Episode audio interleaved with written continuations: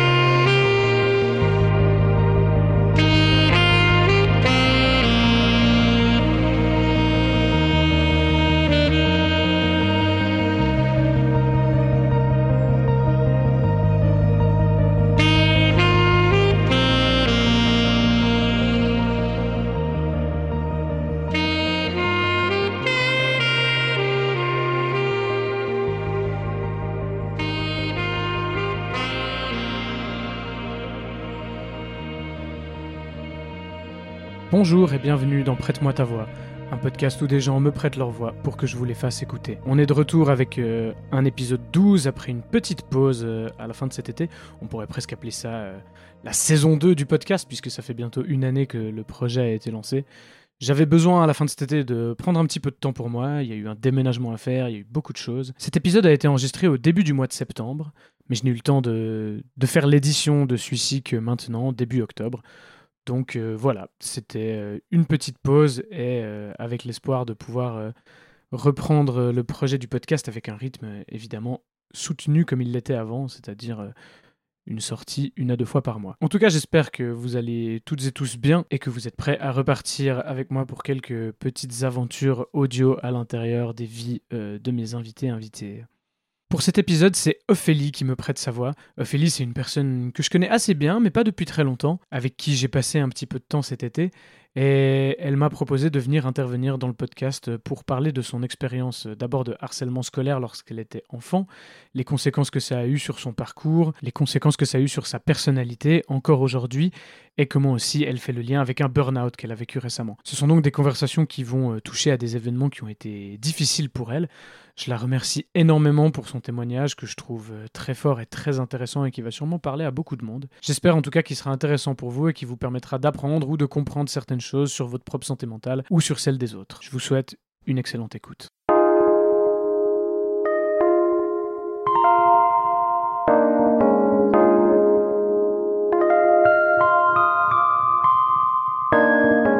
C'était euh, euh, fin sixième au collège.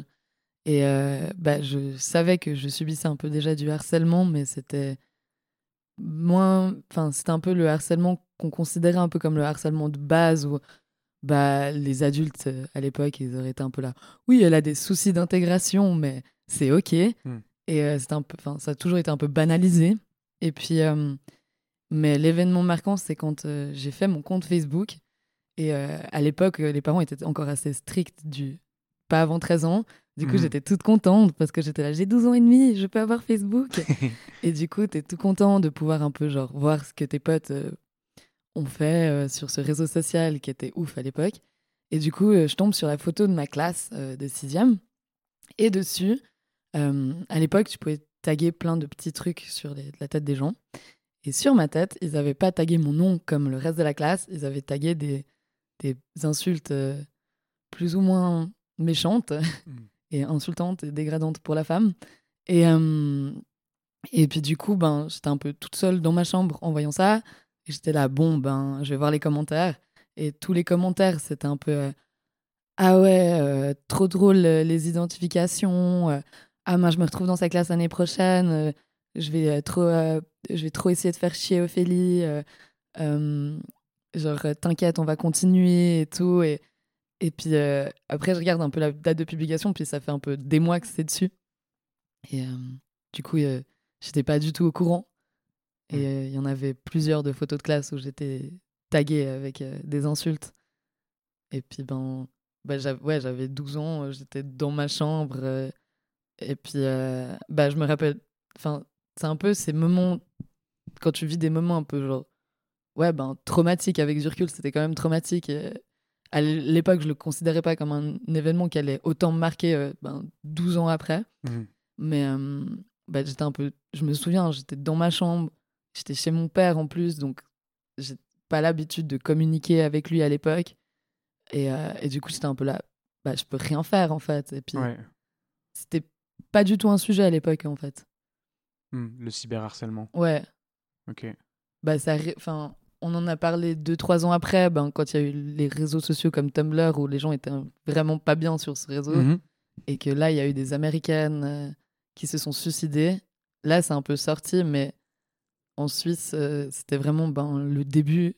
Nos parents, ils avaient les réseaux sociaux, mais c'était un peu déconnecté de nous encore. Peut-être ma, ma, table, par exemple, et puis on allait vider mes affaires de mon, de, de mon bureau, sous mon mmh bureau. Euh. Enfin, c'était des petits trucs. Et, euh, et du coup, ben, j'étais aussi, ben, j'ai développé un peu ce truc anxieux de. Bah, j'avais peur de tout le temps mes affaires, j'avais, enfin, je me méfiais de tout le monde parce que vu que personne m'avait aussi dit ce qui se passait sur Facebook avant que j'y sois, du coup, je faisais vraiment confiance à personne. Et je me suis vraiment genre renfermée sur moi-même au, euh, ouais, genre au point que je n'osais plus parler dans les, les groupes de, de potes, n'osais plus euh, dire mon opinion. Et puis, hmm. Euh, ouais, ben, par chance, j'avais beaucoup d'activités extrascolaires. Et, mais d'ailleurs, mon harcèlement m'a fait arrêter une de mes plus grandes passions, c'était l'équitation. Parce que c'était un des trucs qui m'était reproché. Et, et, du coup, bah, du coup, j'ai arrêté bah, en même temps que je me faisais harceler l'équitation, là où je me sentais bien.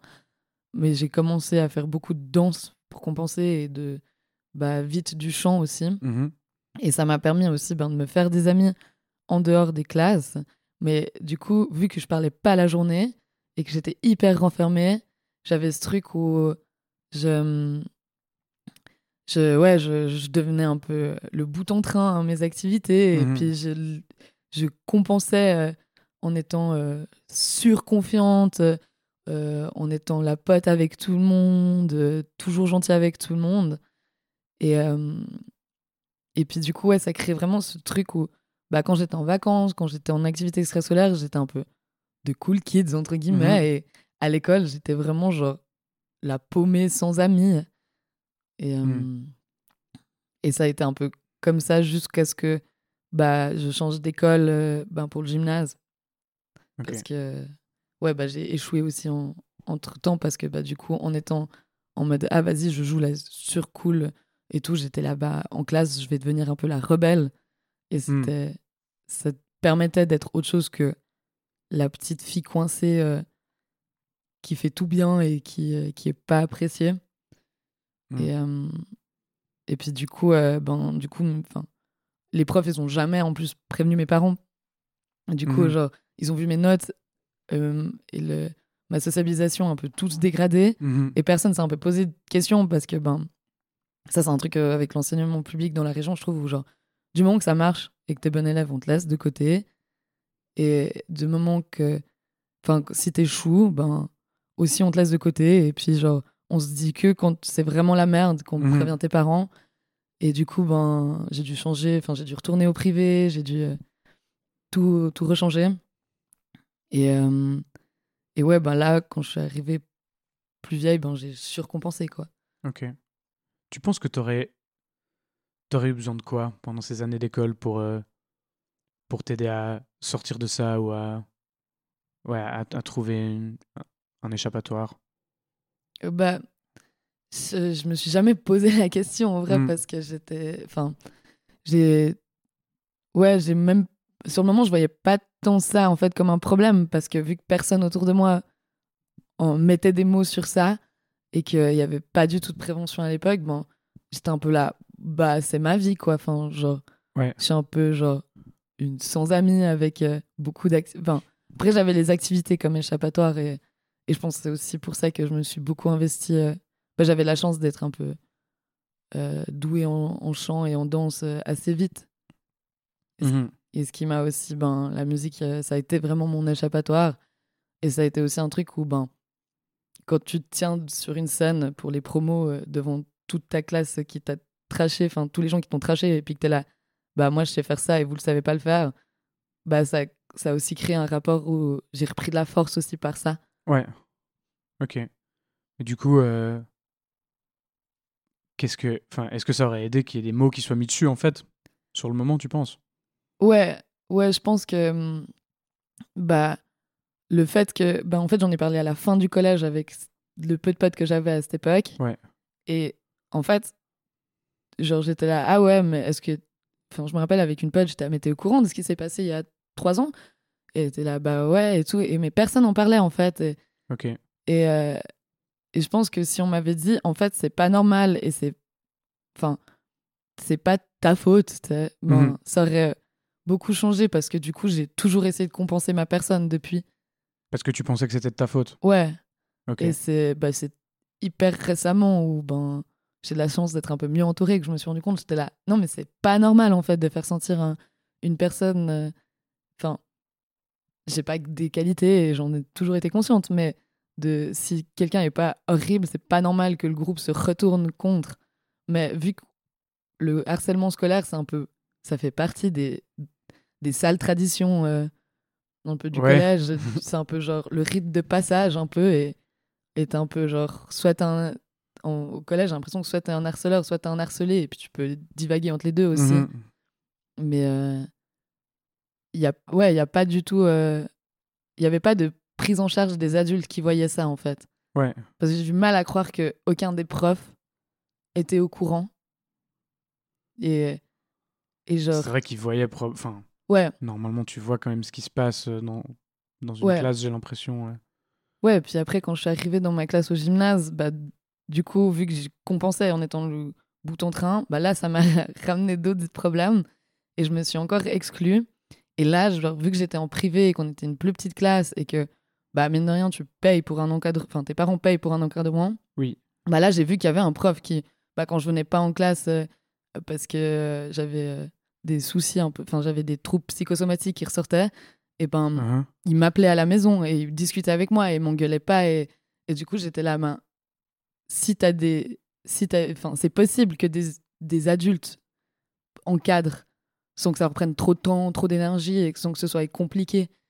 Mais c'est juste que, ben, vu que c'est institu- si- ah, institutionnalisé un peu le, le harcèlement, bah, les profs ils sont un peu là, bon, ben, c'est pas mon problème en fait. Mhm. Et ils en parlent pas. Ouais. Mais les parents, enfin, tu peux. Enfin, mes parents, ils sont pas au courant en fait de tout ça et ils sont toujours pas au courant en fait. Ok. Du coup, euh, c'est hyper facile si, euh, si t'as un minimum euh, smart, ben de tout euh, cacher quoi. Mhm. Tu, tu parlais de troubles psychosomatiques.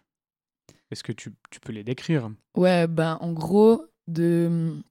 ça a un peu commencé, j'avais 15-16 ans et jusqu'à un peu. bah, j'ai fait deux lycées et le deuxième, genre, c'est parti. Du coup, je sais que c'est lié un peu à la à l'anxiété et la phobie scolaire, je pense. Mhm.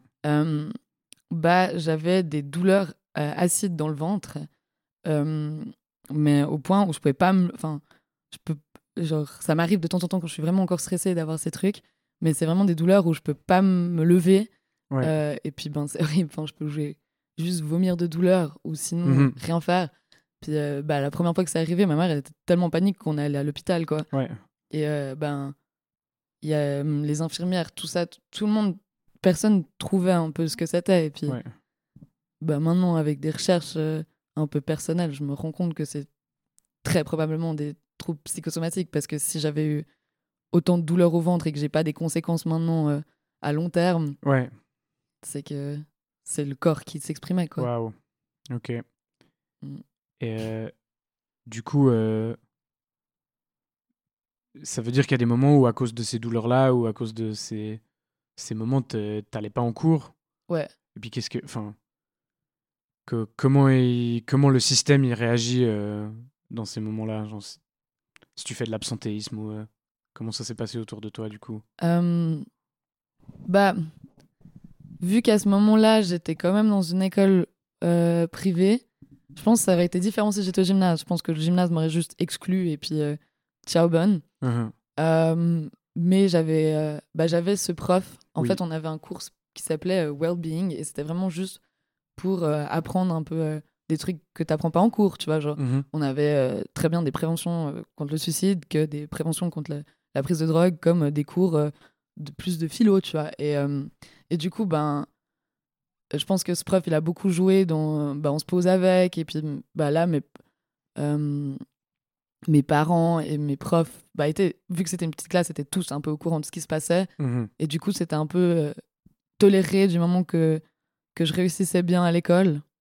Et puis, euh, mais je sais que ben, quand j'ai voulu changer de lycée, et euh, ben, ça m'a ça m'a ça m'a pénalisé et que à la base ils étaient là ben, on a une liste d'attente on n'est pas sûr de prendre votre fille parce qu'elle a trop d'absence Ok. et et c'est vrai que ben du coup ça m'a un peu fermé des portes euh, ben, je voulais aller dans un gymnase euh, enfin un lycée en Angleterre euh, spécial euh, et études pour la musique et puis ben c'est plein de trucs que j'ai pas pu faire parce que j'avais trop d'absentéisme quoi Ah, ok, waouh. Et euh, mais du coup, le, f- c'est intéressant. Du coup, ça montre que si tu as un, un système entre guillemets compréhensif autour de toi, là, ça t'a ça t'a permis de de terminer ton gymnase tranquillement ou tu as, réussi à finir là-bas. Ouais, ben, si. euh, quand. Enfin, je pense que quand t'es euh, un peu adolescent, ben, même. Enfin, je vois avec le recul, même les profs avec qui j'étais vraiment dans le conflit et qui prenaient le temps, bah, c'est hyper important d'avoir un peu des adultes qui, euh, qui t'encadrent parce que, t'es pas censé savoir comment euh, fonctionnent les rapports sociaux correctement encore. Enfin, t'apprends. et puis, ben, t'as quand même une charge de travail conséquente dans les programmes qui sont offerts en Suisse, que Ouais. ce soit eh ben, la maturité ou euh, le, le bac international. Du coup, si euh, émotionnellement ça va pas de base, si t'as pas des, des adultes qui t'encadrent, c'est. Enfin, moi, je pense que ça aurait été impossible. Et puis, euh, et puis j'avais. Ouais, ben. Mais le truc, c'est que si mes parents étaient pas capables de payer ce service en plus, ben, j'aurais pas fait d'études, en fait. Ouais. Je pense. Dû aussi ben, au harcèlement en grande partie, quoi. Ouais, ok. Et euh, t'en es où maintenant par rapport à tout ça, du coup? Bah, maintenant, je crois que c'est la première année de ma vie où j'arrive un peu à assumer qui je suis sans euh, le cacher depuis le harcèlement. Mais euh, en fait, bah, il y a 3-4 ans, quand je suis un peu arrivée bah, sur Lausanne pour faire mes études et que j'ai déménagé, bah, j'ai un peu été là, bon, bah vas-y, change de région un peu. du coup, je vais pas du tout être comme j'étais euh, sur euh, la côte, là où j'ai grandi Mhm. je, vais euh, être pire à l'aise, je vais montrer que je suis pire à l'aise, que j'en ai rien à foutre de rien et tout. Et du coup, j'ai, j'ai surjoué un peu euh, le côté euh, ouais, je suis euh, trop cool, trop sympa, Mhm. trop fun. Et, et j'ai un peu aussi eu un peu ce truc de il fallait tout le temps que je voyais du monde Mhm. et que il fallait tout le temps que je sorte et parce que bah vu que quand j'étais plus jeune c'était enfin c'était un peu le truc qui me pénalisait c'était de pas avoir d'amis bah je voulais me prouver que j'avais des amis que que je pouvais euh, que je pouvais voir du monde tout le temps et tout et que bah du coup bah ça m'a un peu mené euh, à faire un peu beaucoup trop la fête aussi pas me poser de questions sur qui m'entourait tout le temps et euh, et du coup ben en essayant un peu de, de maintenir quand même une vie normale et en suramplifiant un peu le côté social, ben, j'ai fini par faire un burn-out euh, il y a un an maintenant. Et, euh, et puis là, ça m'a vraiment remis en perspective euh, le, le fait que c'était OK de prendre du temps pour moi et que c'était pas un échec de pas avoir tout le temps du monde. Quoi. Ok. Est-ce que quelqu'un t'a dit que t'avais fait un burn-out? C'est un, un truc qui a été posé? Ouais, bah, euh, c'était bah, c'était un week-end assez intense parce que c'était le week-end où je sortais mon premier album en musique. Mon père était euh, à l'hôpital pour le Covid. Du coup, j'étais, je pense que c'était un peu le, le trop-plein d'un coup. Ouais. Un peu c- ce, contraste entre genre, waouh, je vis des trucs trop cool et euh, ah, ma famille, euh, ça va vraiment pas. Et du coup, euh, j'ai j'ai tout lâché. hein. Euh, c'était une fête de famille, j'ai tout lâché et j'ai appelé mon meilleur pote en panique en mode faut que tu m'amènes au CHUV genre dans les, les prochaines heures parce que sinon je pense que genre je risque de faire une connerie et, Mhm. euh, et du coup euh, là ils ont mis enfin du coup j'ai été pris en, en urgence j'ai été suivie pendant un mois au CHUV enfin, une fois par semaine, j'avais une séance avec une psy. Et, et, là, ouais, ils ont mis des mots comme quoi c'était un peu un burn-out, que, que, je, que surtout ça venait du fait que j'essayais toujours de prouver des choses aux gens. Ok. Et au lieu de m'écouter moi, et que du coup, ouais, j'ai toujours ce truc de un peu devoir prouver tout le temps aux gens, et avec toujours ce truc d'anxiété au, au, fond qui rajoute encore du stress. Mhm. Quoi. Parce que, ouais, j'ai toujours. Enfin, encore maintenant, j'ai toujours. Enfin, je sais que j'ai de la chance et que je m'entoure de gens bienveillants. Et ça, c'est un truc que justement beaucoup d'amis, quand ils se mettent, enfin, quand j'ai par exemple des anniversaires ou j'organise moi des événements, c'est un truc qu'on me dit tout le temps ouais, t'as un cercle super bienveillant, t'as trop de la chance. Parce que justement, j'ai besoin de m'entourer des gens où je sais que je peux avoir confiance. Parce que je sais que si je me. Enfin, ça m'arrive. Je pense que j'ai développé ça, par exemple, genre, c'est trop bête, mais je vais jamais en toilette en soirée parce que, bah, inconsciemment, j'ai peur de me lever d'une table et de me dire, ah, mais si ça commence à parler sur moi, ou euh, s'il se passe un truc, ou genre, je sais tout le temps où sont mes affaires, je sais tout le temps qui est dans une salle, ou si on est en festival, par exemple. Ça, c'est hyper pratique pour les autres, mais pour moi, c'est hyper fatigant. Je sais exactement, je peux repérer mes potes euh, dans une foule de 30 000 personnes. Je sais exactement qui sont un peu les, les personnes dangereuses et les personnes safe tout le temps, tout le temps. Et, uh-huh. et du coup, c'est un peu l'état d'alerte qui reste. Et je pense que bah là, je le déconstruis petit à petit et j'essaie de bah, me dire, ok, ben si là, je, sens une montée d'angoisse, je suis là, est-ce qu'il y a un réel danger? Non. Ou est-ce que ça, c'est un danger? Genre, j'essaie de, de comprendre pourquoi et tout. Et du coup, là, ça va un peu mieux, mais c'est vrai que ça reste toujours un peu ce, Mhm. ce côté alerte, un peu très animal, je trouve. Ouais, ok. Parce que du coup, on parle d'un. Finalement, on parle d'un burn-out euh, social presque.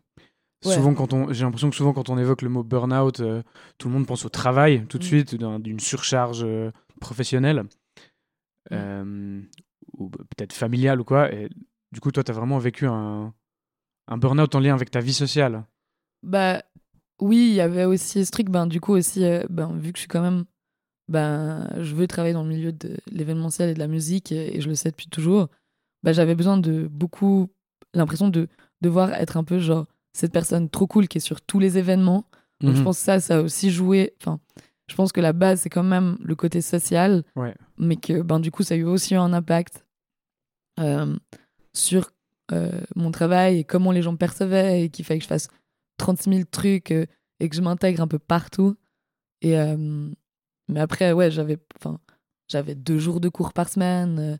on sortait du Covid. Enfin, il y avait, je travaillais, je travaillais comme enquêtrice téléphonique deux, trois fois par semaine. Donc, si j'avais pas non plus une charge de travail à côté conséquente, et c'est vraiment, ben, j'étais tout le temps dehors, genre, et je, je pouvais pas louper quelque chose en fait.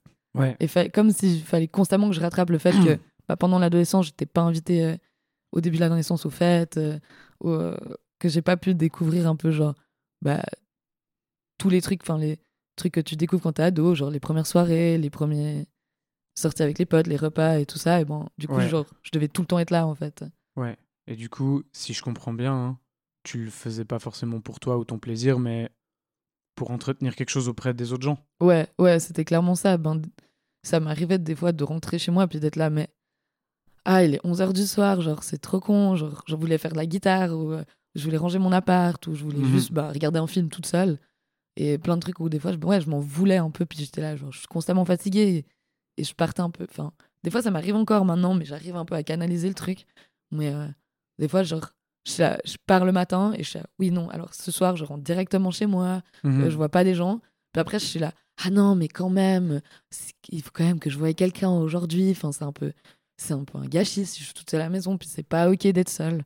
Enfin, Mhm. c'était vraiment ce truc, c'est pas ok d'être solitaire. Ouais. C'est-à-dire que je pense que fondamentalement, je suis une personne qui aime être entourée de gens, mais qui est solitaire. Ok. Je pense aussi par la force des choses, parce que ben, quand t'as passé 5-6 ans à être constamment seul, Mhm. ben, t'apprends aussi que t'as moins besoin des gens pour. euh, ben, si je vais aller faire une activité comme aller au musée ou, ou voir une expo ou un truc comme ça, ben, je vais pas demander aux gens parce que je suis là, bah, de toute façon, je peux le faire seul, quoi. Genre, j'ai de la peine à voir mes potes pour autre chose que sortir. disons. Ok. Tu disais que tu étais dans un processus de déconstruction de tout ça et puis de Mm. tes mécanismes. C'est quoi les. C'est quoi les ressources que tu as aujourd'hui pour, pour t'aider à déconstruire ça? Bah, hum, Déjà, je pense aussi les amis que j'ai autour de moi qui sont capables aussi de, bah, de pouvoir me dire les choses en face aussi et puis de m'aider justement à, à, me construire.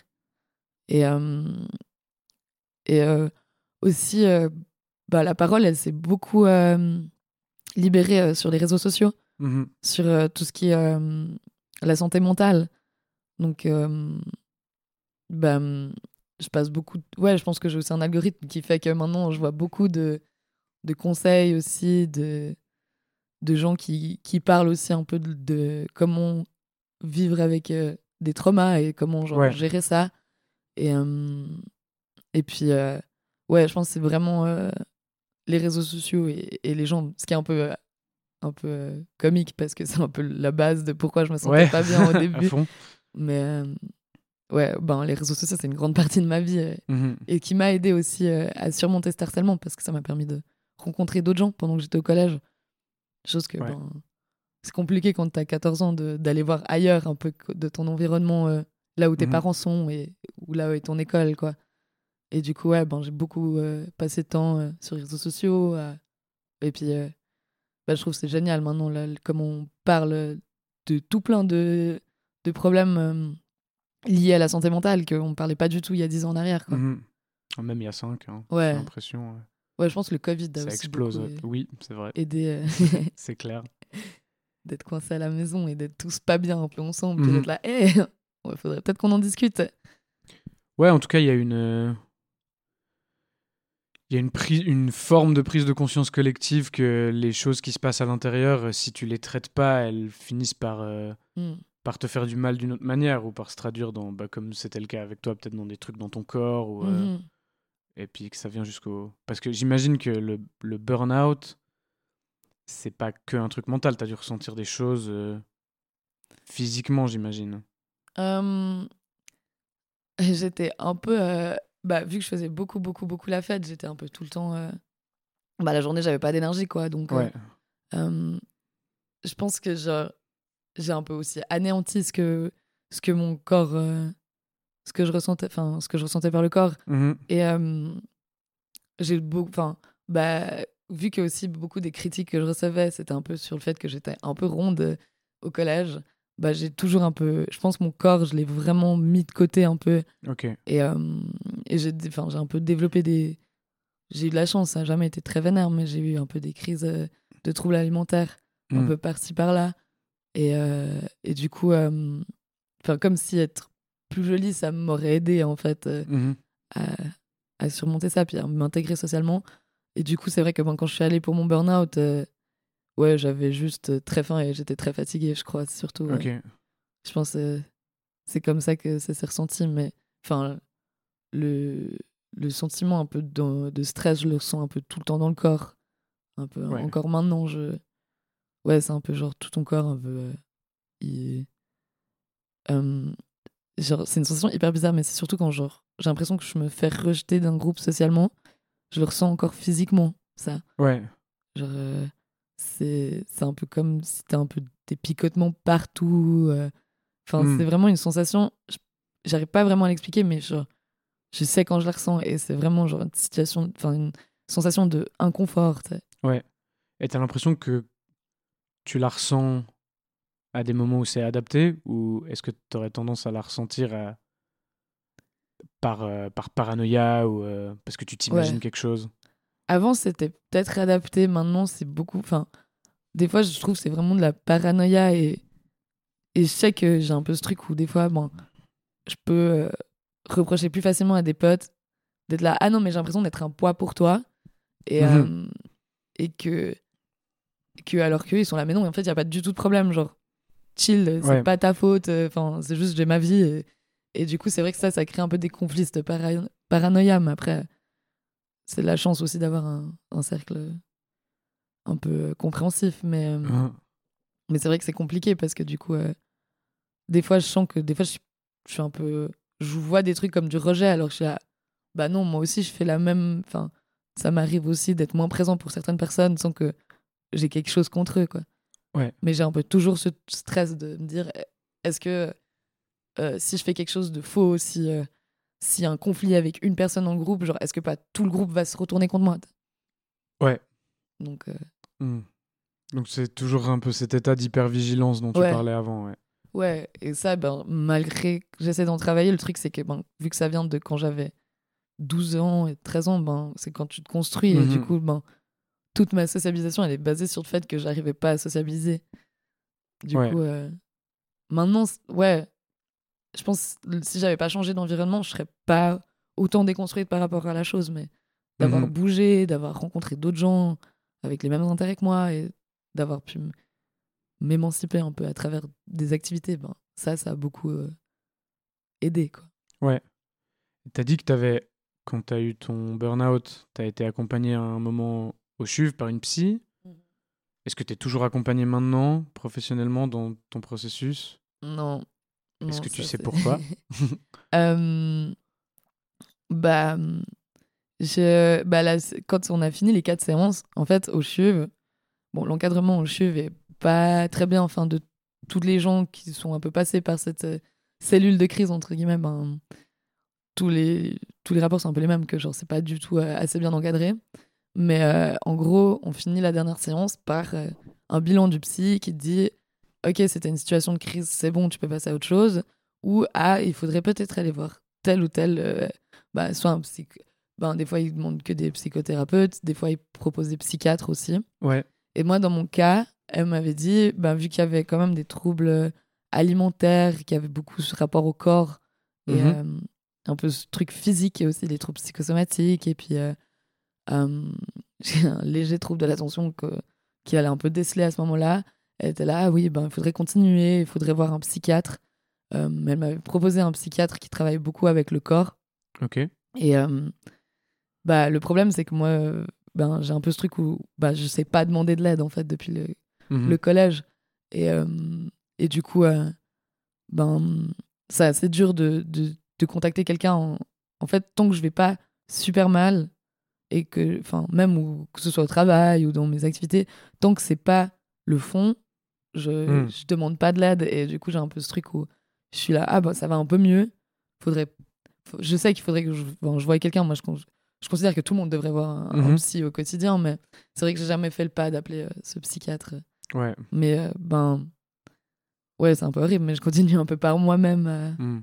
à déconstruire. Et puis, euh, et puis ben, jusqu'à aujourd'hui, j'en parle pas du tout. Enfin, je dis aux gens, ah oui, j'ai été harcelée au collège, mais un peu en mode, ah ah, petite blague, santé, et puis on boit des bières et on oublie, quoi. Ouais. Et du coup, c'est vrai que, ben, je... même en parler avec des, des psys, genre, un peu là, genre, ouais, enfin, j'ai un peu cette notion de, ah, mais c'est enfin, pas utile parce que c'était il y a Mhm. 12 ans en arrière. Alors que plus j'en apprends euh, sur un peu euh, enfin, les émotions, le, tout ce qui est un peu psychique, ben, je me rends compte que oui, en fait, tout ce qu'on vit à l'enfance a des, des, des répercussions sur comment t'es en tant qu'adulte. Mhm. Et, mais ça, c'est aussi un discours qui n'existait pas il y a 3-4 ans, en fait. Ouais. C'est vraiment un truc où maintenant, les gens, ils commencent à parler du trauma qu'ils vivent quand ils sont petits, mais avant, on était un peu là, haha, on fait comme si de rien n'était. Et puis, Ouais. chaque année est différente, quoi. Et t'as l'im- t'as l'impression que à l'avenir ou proche ou lointain, c'est un, un truc que tu feras de chercher un accompagnement pour ça?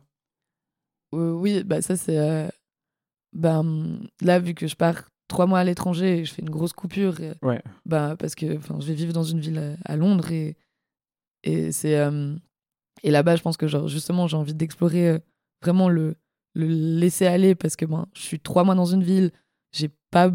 Genre, j'aurais pas cette pression de appartenir à un groupe là-bas. Mhm. Et du coup, genre, dès que je rentre, je pense que d'avoir eu un peu cette coupure, d'avoir pu un peu lâcher prise, quand je rentre, je souhaite euh, ouais, vraiment prendre en main euh, et puis euh, commencer un, un nouveau départ un peu en laissant ces trucs derrière, puis surtout ces angoisses en fait. Ouais. Parce qu'en soi, mon harcèlement, enfin, oui, j'y pense et j'y penserai ben, toujours. Et je pense que Mhm. ce sera encore pire quand j'aurai des enfants qui seront au collège ou Ouais. ça, ça va être une autre étape. mais, euh, mais, euh, mais là, pour l'instant, c'est plus les.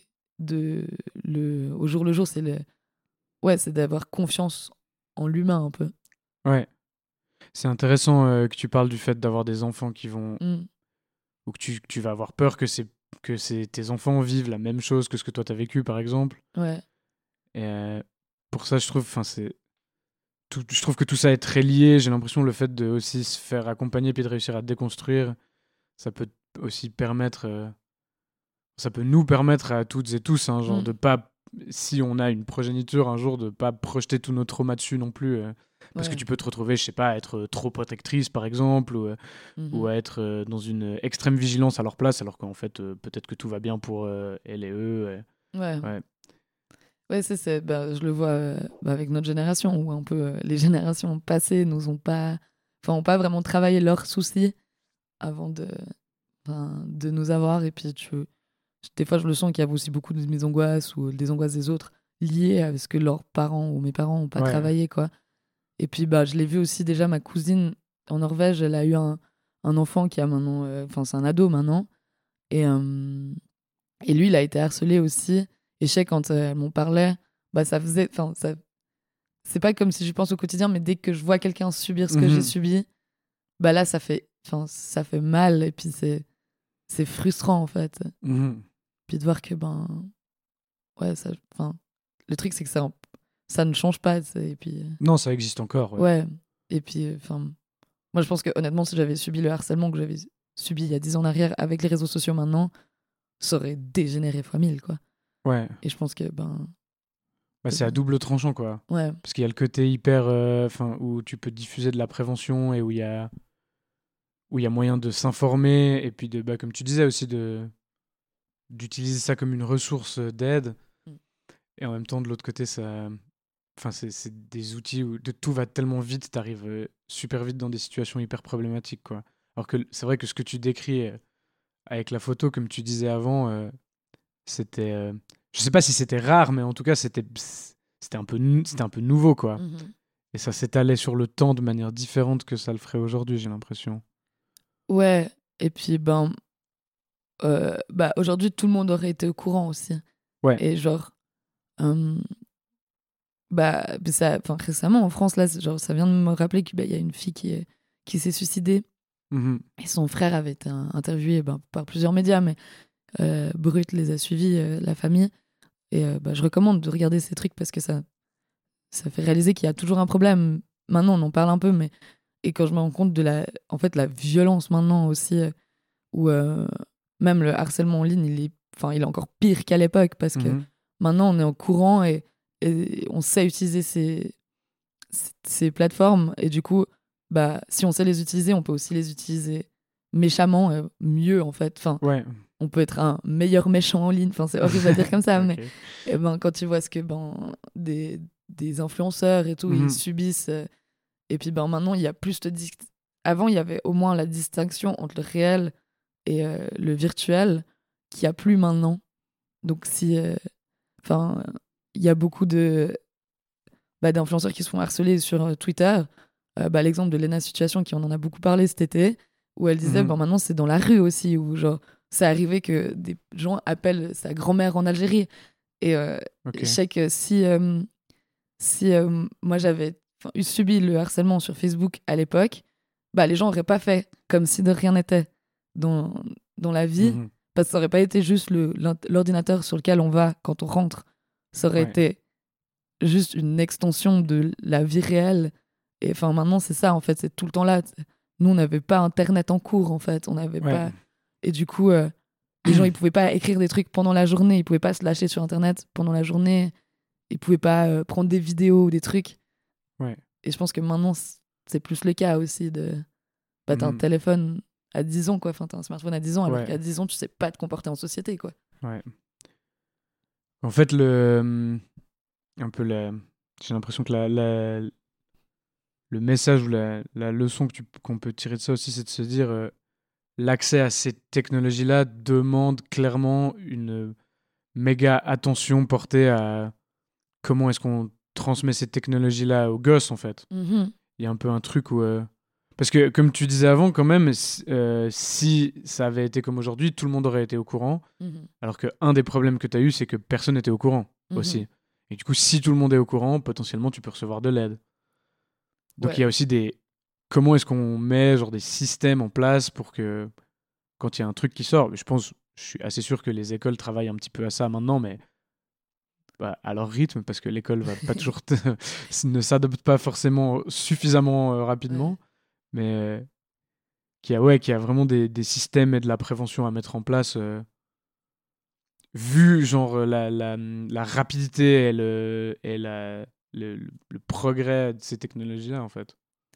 Bah, en fait, le truc, c'est qu'aussi, euh, ouais, ça avance tellement vite. Si euh, tu regardes nos amis qui sont enseignants maintenant, si tu leur demandes d'utiliser TikTok, même eux, ils sauront pas, alors que c'est pas des vieux enseignants. Mhm. Et en fait, du coup, et la prévention, comme on l'a fait, bah, on fait un peu comme le tabagisme, par exemple. Mais quand on avait les préventions pour le tabac et l'alcool, quand on avait 14-15 ans, bah, ça nous faisait plutôt rire. Et puis, c'était un peu infantilisant. Et du coup, t'as pas envie d'écouter. Tandis que hum, si les profs savaient en fait, enfin, si, ouais, savaient euh, comment utiliser ces plateformes et on parlait pas en mode ah internet c'est le mal et puis parler mal de tes, Mhm. camarades euh, sur internet c'est mal, mais montrer vraiment en fait avec à travers plus l'émotionnel. Mhm. Enfin, c'est comme bah, je reprends l'exemple de la clope, mais si t'as la prévention en classe, tu vas être un peu là, haha lol, fumais-tu. Mais si t'as un pote, les potes qui ont perdu des proches euh, très vite à cause du tabac, bah, généralement, ils s'allument pas des clubs quoi, à Mhm. 14-15 ans. Et, euh, et du coup, si on montre l'effet que. enfin, Parce que maintenant, enfin, c'est le harcèlement en ligne et le harcèlement scolaire, il tue. Et on le sait. Et du coup, genre, si on montre vraiment, en fait, genre, jusqu'où ça peut aller, et en allant dans les extrêmes, et en utilisant l'émotionnel, et que les profs aussi sont conscients de comment fonctionne Internet maintenant, Ouais. bah là, on pourrait avancer. Mais Mhm. On Bon. est sur des revendications presque politiques là. C'est beau, hein. Je kiffe. tout est politique. Oui. Euh, ouais. Tu voulais dire quelque chose encore par rapport à ça? Non, mais faut qu'on arrête de. Ouais, faut qu'on. Faut qu'on arrête de dire que ah, les, nouveaux, les nouvelles technologies, ah, c'est pour les jeunes. Et puis on, on laisse le truc parce que ben, ça a un impact euh, sur tout. Enfin, même maintenant, on voit le- des grands débats à la télé euh, sur euh, les discours haineux qu'on retrouve euh, sur Ouais. les réseaux sociaux et puis un peu la polarisation. euh. Non, puis t'as as dit un truc qui est très juste en fait. C'est plus juste un, un truc qui est faux, c'est une extension, une extension de la vie. Enfin, en fait, c'est un espace public. Mhm, C'est réellement un espace public où tout le monde peut euh, librement euh, mhm. faire un peu ce qu'il veut et euh, où tu as ce truc de liberté euh, d'expression. Tu, tu dis ce que tu veux. En, plus, tu es à, à distance, donc euh, c'est facilité.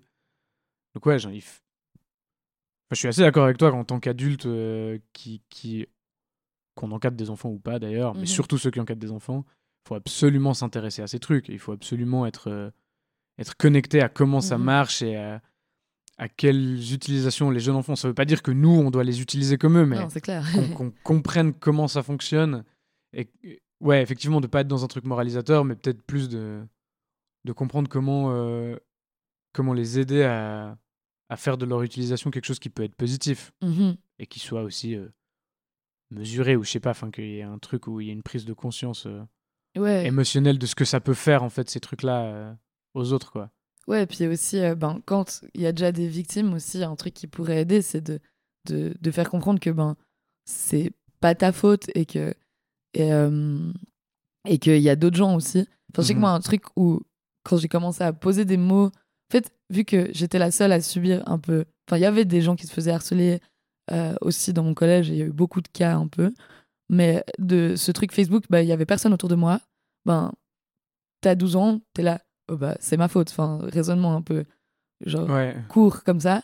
Et, euh, et après, quand euh, ben, j'ai commencé à passer du temps, euh, bah, pour passer le temps, j'étais beaucoup sur YouTube. Et, et bah, des, des YouTubeuses, à l'époque, il y avait Enjoy Phoenix qui en parlait beaucoup. Ben, c'est trop con, mais d'avoir quelqu'un qui disait Ah, moi, j'ai aussi vécu ça. Et puis, et puis de voir un peu plus des gens en parler, d'a- d'avoir des communautés qui se créent autour de Ouais, on a subi ça, mais maintenant, on va mieux.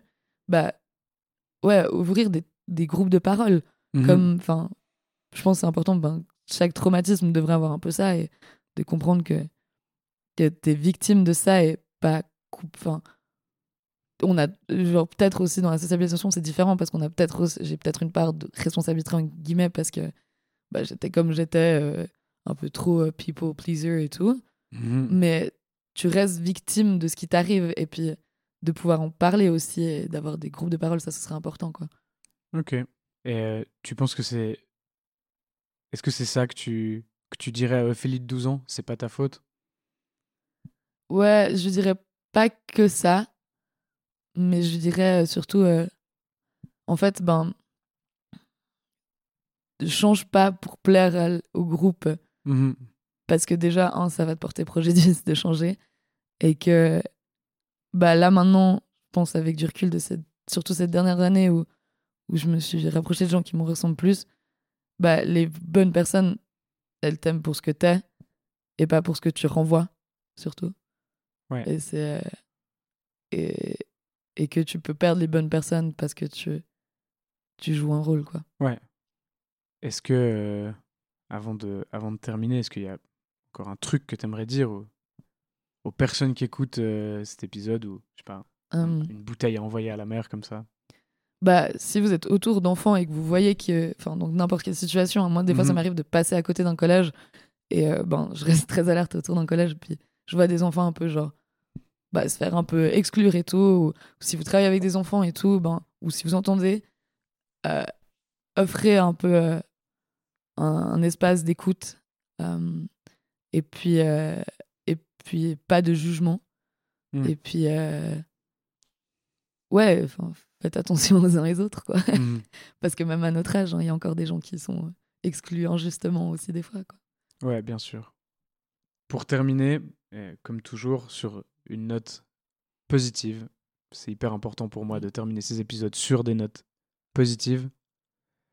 Est-ce que tu peux euh, me dire en ce moment qu'est-ce qui te fait sourire?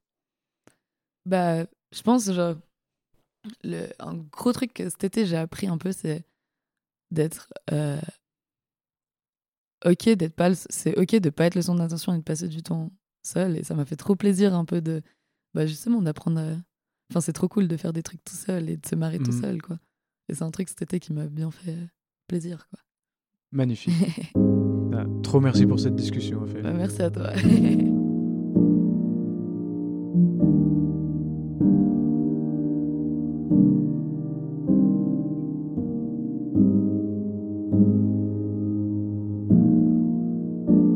Prête-moi voix est un podcast enregistré, produit et réalisé par moi, Fred Rebaud.